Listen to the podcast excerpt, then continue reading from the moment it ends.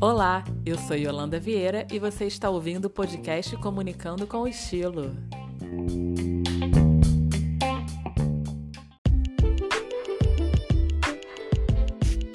Em uma era onde produtos e serviços são desenvolvidos através de dados, é preciso entender como se adequar às leis que gerenciam as informações produzidas pelas empresas, como a LGPD, a Lei Geral de Proteção de Dados, que entrou em vigor em 2020. Para falar sobre esse assunto, convidamos Ivan Gonçalves, sócio-diretor da Qualitim, empresa especializada em sistemas de gestão de qualidade. Olá, Ivan, seja bem-vindo. Olá a todos. Yolanda, obrigado pela oportunidade em participar do podcast Comunicando com Estilo, para a gente falar um pouquinho sobre a Lei Geral de Proteção de Dados. Ivan, na prática, como que as empresas devem adequar seus sistemas de gestão a essa nova lei?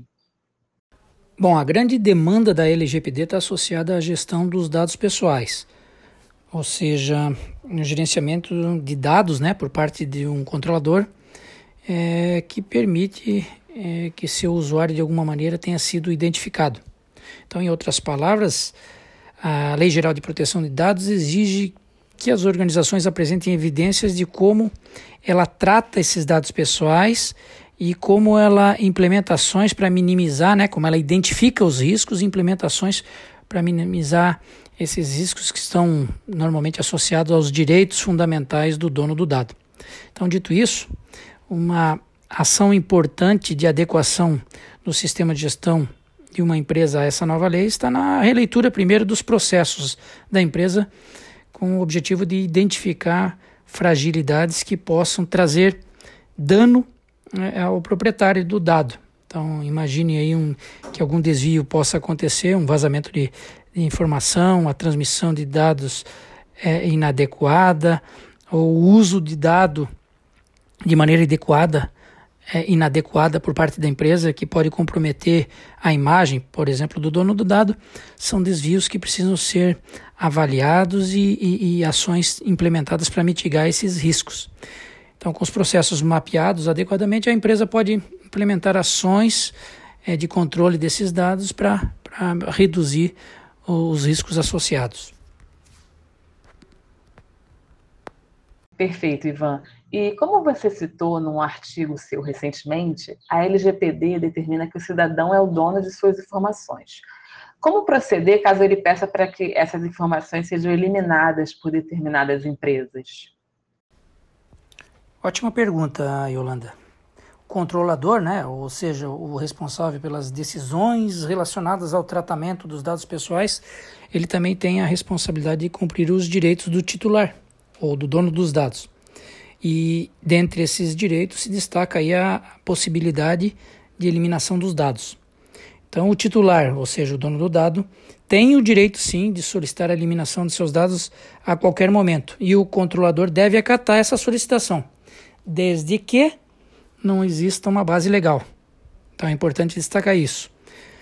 Se houver alguma legislação que seja aplicável a esse dado e que obrigue o controlador a, a, manter esse dado por um período de tempo definido, o controlador não pode excluir os dados de sua base em função do atendimento a essa legislação, ok? Então cabe à empresa, importante destacar, avaliar se a, a eliminação, a exclusão dos dados é, pessoais é, é permitido por lei e caso não exista esse embasamento legal, sim, ele é obrigado a eliminar essa informação com a solicitação do dono do dado sendo efetuada.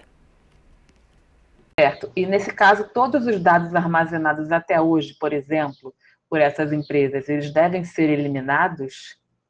Essa é outra dúvida bem comum, né? É, e vem com aquela preocupação das empresas, né? Poxa, eu tenho todo um histórico de informação aqui, numa base aqui na, de dados aí já relevantes construída ao longo do tempo e agora eu vou ter que eliminar esses dados?